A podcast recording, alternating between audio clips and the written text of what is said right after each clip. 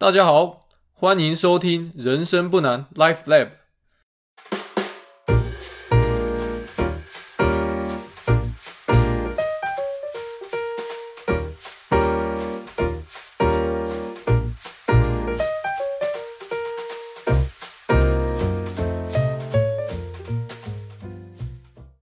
每个人的人生都是一本独一无二的故事书，高高低低，起起落落，都值得大家细细品尝及阅读。我是 Podcaster 老人，老子的老，人类的人，很高兴又再跟大家见面了。延续上一集谈的话题，不多不少的风险，那我们今天还是要继续谈风险，只是内容比较深入一点，算是一个风险管控的应用题。那故事的名字蛮俏皮的哦，标题叫做“有一把叫时间的杀猪刀”。那希望这个故事能让大家在投资的时候，把时间这个周期考虑进去，让你能够做正确的财务决定。那好，故事正式开始。首先来讲一下什么叫做时间的杀猪刀。在投资的时候，我们必须培养自己对时间带来的影响有所感觉。那换言之呢，我们必须要考虑时间跟风险之间的相对关系。在投资上，培养时间的感觉是一个重要的课题。我们待在市场的时间越久，啊，我们铺路在风险的时间就越长。那有的标的随着铺路的时间越久，风险反而越来越高。那有的标的呢，相反的，随着我们铺路的时间越来越长，风险反而越来越低。那简短的说明就是，投资的标的的风险其实是一个会随着时间变化的一个特质。那于是乎，我们这些投资人建立对时间的认知，是我们在投资理财上的一个重要课题。那什么是时间的认知呢？那时间的认知就是说，有的标的短期的风险很高，但长期来说风险很低；反之，有的标的短期风险很低，但长期来说风险很高。那我们用台积电来打个比方，如果你前一阵子买在高点六百七十块，那如果我们用三个月来评估你买了六百七十块的台积电的这个财务决定是正确与否？那三个月内你赔钱的几率还蛮高的，因为你买在一个前高，那三个月说不定会有一些小幅的修正。那即便你买的这个是绩优股的台积电，但如果你把台积电哦这种所谓的绩优全值股拉长到三年甚至五年来看，哦你要赔钱还真的蛮不容易的。所以三年五年的预期风险也就下降了不少。那总的来说，为什么要谈这件事情？那是因为大部分的同类型投资标的，它的期望值其实有一些规律。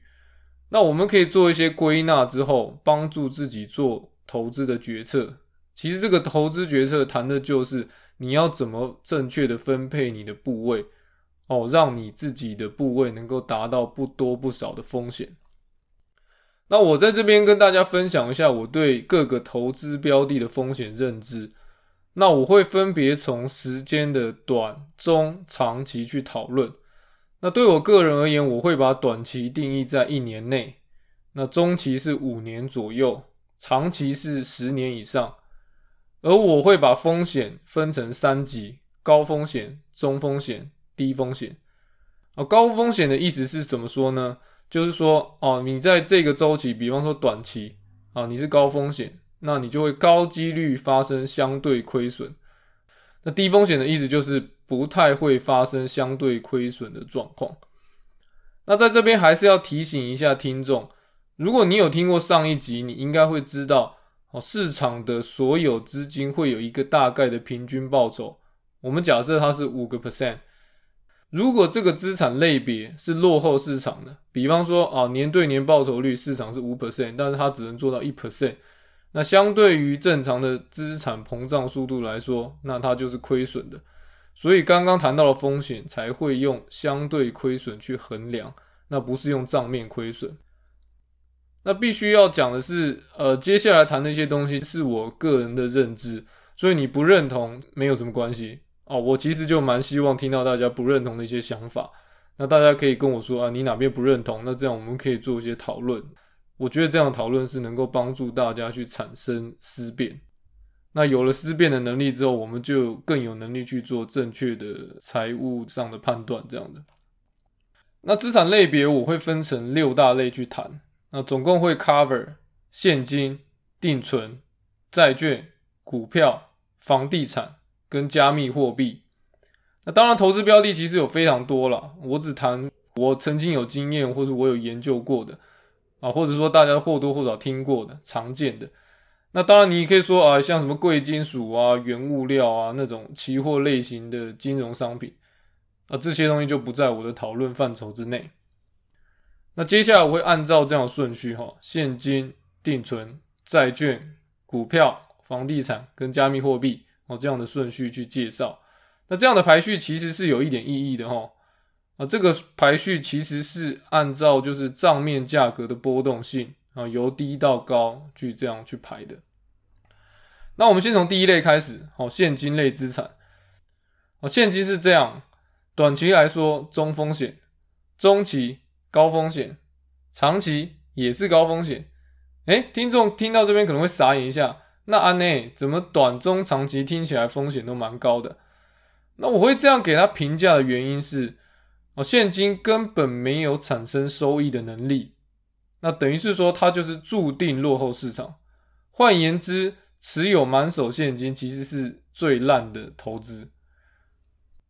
啊，除此之外呢，现金还必须要用货币计价。那什么是货币计价？就你持有现金，你要么是美金，要么是台币，那 anyway 就是某个国家发行的货币。只要使用货币，就会受到发行国家的通膨率，还有国际汇率波动的影响。可能你什么也没做，购买力就自动下降。那像新台币啊、日币都算是亚洲的强势货币。如果你是满手弱势货币啊，比方说南非币啊、马来币、泰铢，建议你尽早换回台币或者美金。那听众可能好奇说，要怎么判断货币是强势还是弱势啊？其实很简单，你只要打开任何一家银行的汇率表，你看买进卖出的价差，就代表银行认为持有这个货币的风险。价差越大，表示银行认为风险越高，就是弱势的货币。反之，价差越小，风险越低，那就是强势的货币。好，那我们接着来谈第二类的资产——定存。定存来说，我认为短期。低风险、中期高风险、长期高风险。那定存其实只有短期停泊资金的能力，那中长期来看收益能力太差，那也是注定落后市场。那因为其实你定存就是把你的钱拿去存到银行，那银行要怎么发利息给你？它一定也是把这个钱拿去借给更有生产力的公司。那如果这样的话，反正他都借给公司，那你不如找一些方法，你自己去借给那些。有生产力的公司，那不就解决这中间就是换手的问题？那其实听到这边有一些听众，当然就心有灵犀，一点就通了。啊自己把钱借给那些好公司，这句话的意思其实就是去市场上啊找一些绩优股的股票来买。那接着我们来谈第三类的啊资产债券。那我认为债券是这样：短期低风险，中期中风险，长期。高风险哦，债券跟定存的差别在债券的利率通常会好一些，利率好一点，其实风险就高一点，因为债券其实是有账面价值的波动的。如果它账面价值完全没有波动，那其实它就定存嘛，跟定存一样，那大家都去买定存就好。为为什么要买债券？那代表就债券其实在风险上一定是比定存要高一点点，所以它才能够给你好一点的利率的。那因为一般来说，债券的收益会比定存要高一点，所以整体来说，在中期的风险，我觉得它会表现的比定存要好。但长期来看，其实收益能力太差，所以债券我觉得它不应该是你投资的主力。那我这边讲的债券其实是整个债券市场。那债券其实有很多类别啦，那有的很优质，那有的也很垃圾。那各位听众，你不要一听到债就自动带入什么什么债、什么什么债，都是我这边讲的债。那我个人认为，像南非币高收益债这种东西，就不是我想谈的优质的债券这样。那另外各个国家现在也在推行一些低利率的政策，所以债券的价格其实，在这种低率的环境中，其实它会有相当大的波动，那造成它的风险其实有一定程度的上升。但整体而言，我觉得它还是在短期风险上表现的会比股票要低，所以你可以把债券当做一个啊资金停泊的一个方法。那这边要谈一个重头戏啊，第四类好股票型资产。那针对股票，我认为是这样：短期高风险，中期中风险，长期低风险。那这边提醒大家一下哦，我这边讲的股票不是个股啊，我谈的是整个股票市场。那你要买下整个股票市场，你选择的标的应该是传统的指数型基金或是 ETF，换言之就是指数化投资。那这样比较容易实现这个全股票市场的概念。那如果有这个全股票市场的概念，短期来看，虽然股票的波动确实容易造成亏损，但你只要把时间拉到中长期，那我认为股票都应该是你的投资主力。那为什么要强调不是个股？哦，如果各位还有一些记忆的话，哦，你会记得宏达电的高点啊，可能在一千多块啊，啊，大力光的高点啊，可能在六千多块。那当过股王的，好像最后都没什么好下场。哦，所以你要知道，就是个股的风险是相对无法预测的。那你如果有能力预测，那当然你可以去买一些个股了。但是我是说，我想谈的是某个资产类别的 pattern 是什么，所以我谈的是整个的股票市场。那像我们走到第五类，哦，房地产。房地产来说，呃，我个人的理解是这样：看地点。哦，假设前提你买在蛋黄区，短期是中风险。中期是中风险，长期来说还是中风险。我觉得房地产的困难是在它的建价跟估值上面，其实很困难。通常买房地产又会带着有大杠杆的特性，那就入门门槛很高的意思。哦，所以我必须要说，我没有能力在房地产上面赚到钱，但我相信一定有人可以做到。那如果听众有类似的经验，可以来信跟我分享一下。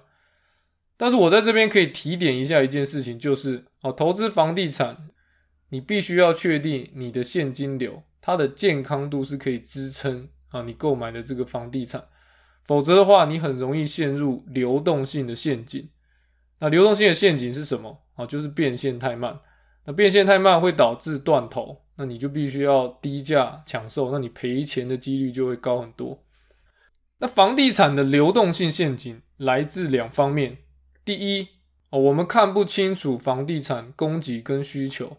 那房子不像股票一样，每天都有开盘。那开盘就是公开市场，那你可以看到啊，上几档、下几档啊，有谁要买啊？有人要买，买几张。那没有这样的公开市场，那就代表价格不透明，那你也看不见需求。那第二个，房地产也缺乏证券化的特性。那什么是证券化的特性？哦，证券化就是让房子可以像股票一样。那股票你可以一股一股卖吧，但是房子你有办法一股一股卖吗？你可能没办法吧。房地产通常哦，你一变卖求售就是一整间房子卖掉，那你就直接失去整个资产的拥有权。那换言之就是说，它的弹性比较小。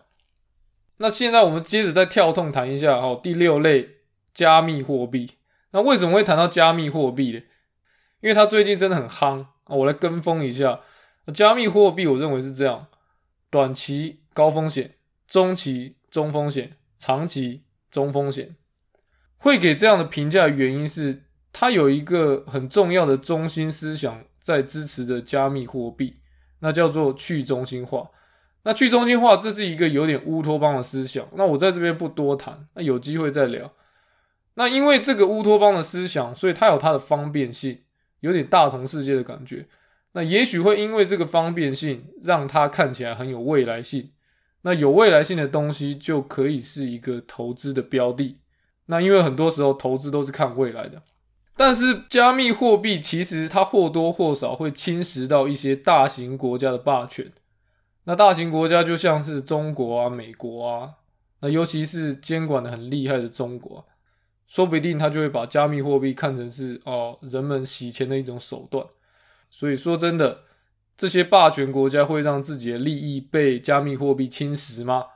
我不知道。所以在这个架构底下啊，你如果要投资加密货币，它就产生了一些投资的不确定性，主要是来自于政治的风险这样的。那以上六大类标的啊，我们都说完了，包含了非传统的加密货币。如果说现在我们有一些钱要分配到好各个资产部位之中，那我会这样建议各位：首先在投资账户中哦，现金定存的部位不宜太高，基本上我认为应该要在十 percent 以下。如果你在投资账户中经常预备太多的现金或者是定存，那有可能你的潜意识。在为忽然的提领做准备，这个时候我们就应该要仔细检视一下我们的潜意识。那为什么会这样做准备嘞？为什么我要准备那么多现金嘞？如果真的有这样的需要，那表示我们不确定这笔钱是不是可以投资的。那我们应该检视一下这笔钱它的可投资性。那如果它真的不适宜投资，这笔钱就不应该放在投资账户。那接着谈债券。年轻人是这样，不需要买债券，哦，买了只会拖累自己的报酬率。即便碰到了长期的空头市场，那年轻人其实是很容易承担这些风险。但是步入中年呐、老年呐，其实已经可以看到自己呃生命的尽头在哪里。那看到那个生命的尽头，那么你对波动性能够承担的能力就会下降。那你就会看到这些波动性会对自己的生活带来影响。那这个时候，你就可以逐步增加债券的比例。但即便可以增加比例，但我认为至多也不应该超过你总资产的四十个 percent。那股票呢？股票是这样，不管你的年纪是什么，股票都应该是我们的投资主力。无论如何，至少要保持六十个 percent 以上。那这边还是要强调，如果你没有挑选个股的能力，那你应该要购买传统的市值的共同基金或 ETF。那股票部位你可以奉行也许八十二十的法则，八十个 percent 拿去买 ETF，那二十个 percent 你行有余力，你再去研究买一些你喜欢的个股。那至于最后的房地产跟加密货币，很难讲它到底是优质还是劣质投资了。建议这种类型的部位你要保持在十个 percent 以下。那房地产通常是巨额投资啦。对于我们普罗大众来说，如果你真的买了一个房地产标的，你不太可能压在十个 percent 以下。所以，如果你真的要投资房地产，自己谨慎评估一下，不要让现金流承担太大的压力，导致断头。那再来谈谈加密货币。加密货币这种东西就是卖一个梦想，但是其实我觉得你也可以不用配置这个部位那为什么呢？假设你买了市值型的 ETF。那你就会买到很多很多的大公司。那如果说加密货币又真的有投资价值，一定会有一些好很有慧眼的公司，它会转投资加密货币。那对于你来说，你就是间接持有加密货币，所以其实你也不需要特别配置加密货币的部位。那如果要用案例说明的话，各位可以看到最近的新闻报道，有在报道特斯拉啊。哦，开始投资比特币，那我相信特斯拉绝对不是第一个注意到加密货币有投资价值的公司。那你如果持有市值型的 ETF，那里面一定有一些很不错的公司，很有投资慧眼的公司，他们会开始转投资一些所谓的有未来性的加密货币。好，这期节目就聊到这边。呃，我刚刚有聊到为什么这个故事要取名叫有一把叫时间的杀猪刀吗？我印象中没有，那来讲一下好了。你想象一下哈，时间就像一把刀，那短期高风险的投资标的，随着时间拉长，这把刀会帮助你哦，一刀一刀的削弱风险。只要你把投资的时间拉长，很多高风险的标的会随着时间啊变得低风险，而且投资报酬率可以很不错。所以好奇心比较重的听众会问啊，那那这这跟杀猪有什么关系啊？啊其实杀猪刀是我乱取的啊，本来想取名叫屠龙刀了，可是觉得听 podcast 的观众应该比较年轻吧，可能没看过金庸。那无聊 Google 一下，都发现杀猪刀比较有名，所以才无厘头把题目取名叫杀猪刀。那如果是我这年纪人，我就想取名叫有一把叫时间的屠龙刀啊，也不错。如果听众年纪比较大，有看过金庸，那以后我也来做一集聊金庸好了，哎，金庸给我的人生启示这样。那一样先预告一下下一集的题目，下一集的题目也很有趣啊，叫做台积电与它的四十九个快乐伙伴。那期待能与大家再见面。如果大家想跟我有一些互动，在这边有提供给大家两种回馈的方式。第一种就是在 Podcast 的评论串上留言，那一二三四五颗星对我来说都不是什么重点，只要你的评论言之有物，好，我看到了，我竭尽所能尽量回复。那另外一种更简便的方式就是写 email，如果你有比较长篇大论的故事或问题想要分享，那欢迎来信：Lifelab、Podcaster、At Gmail.com 就这样，拜拜。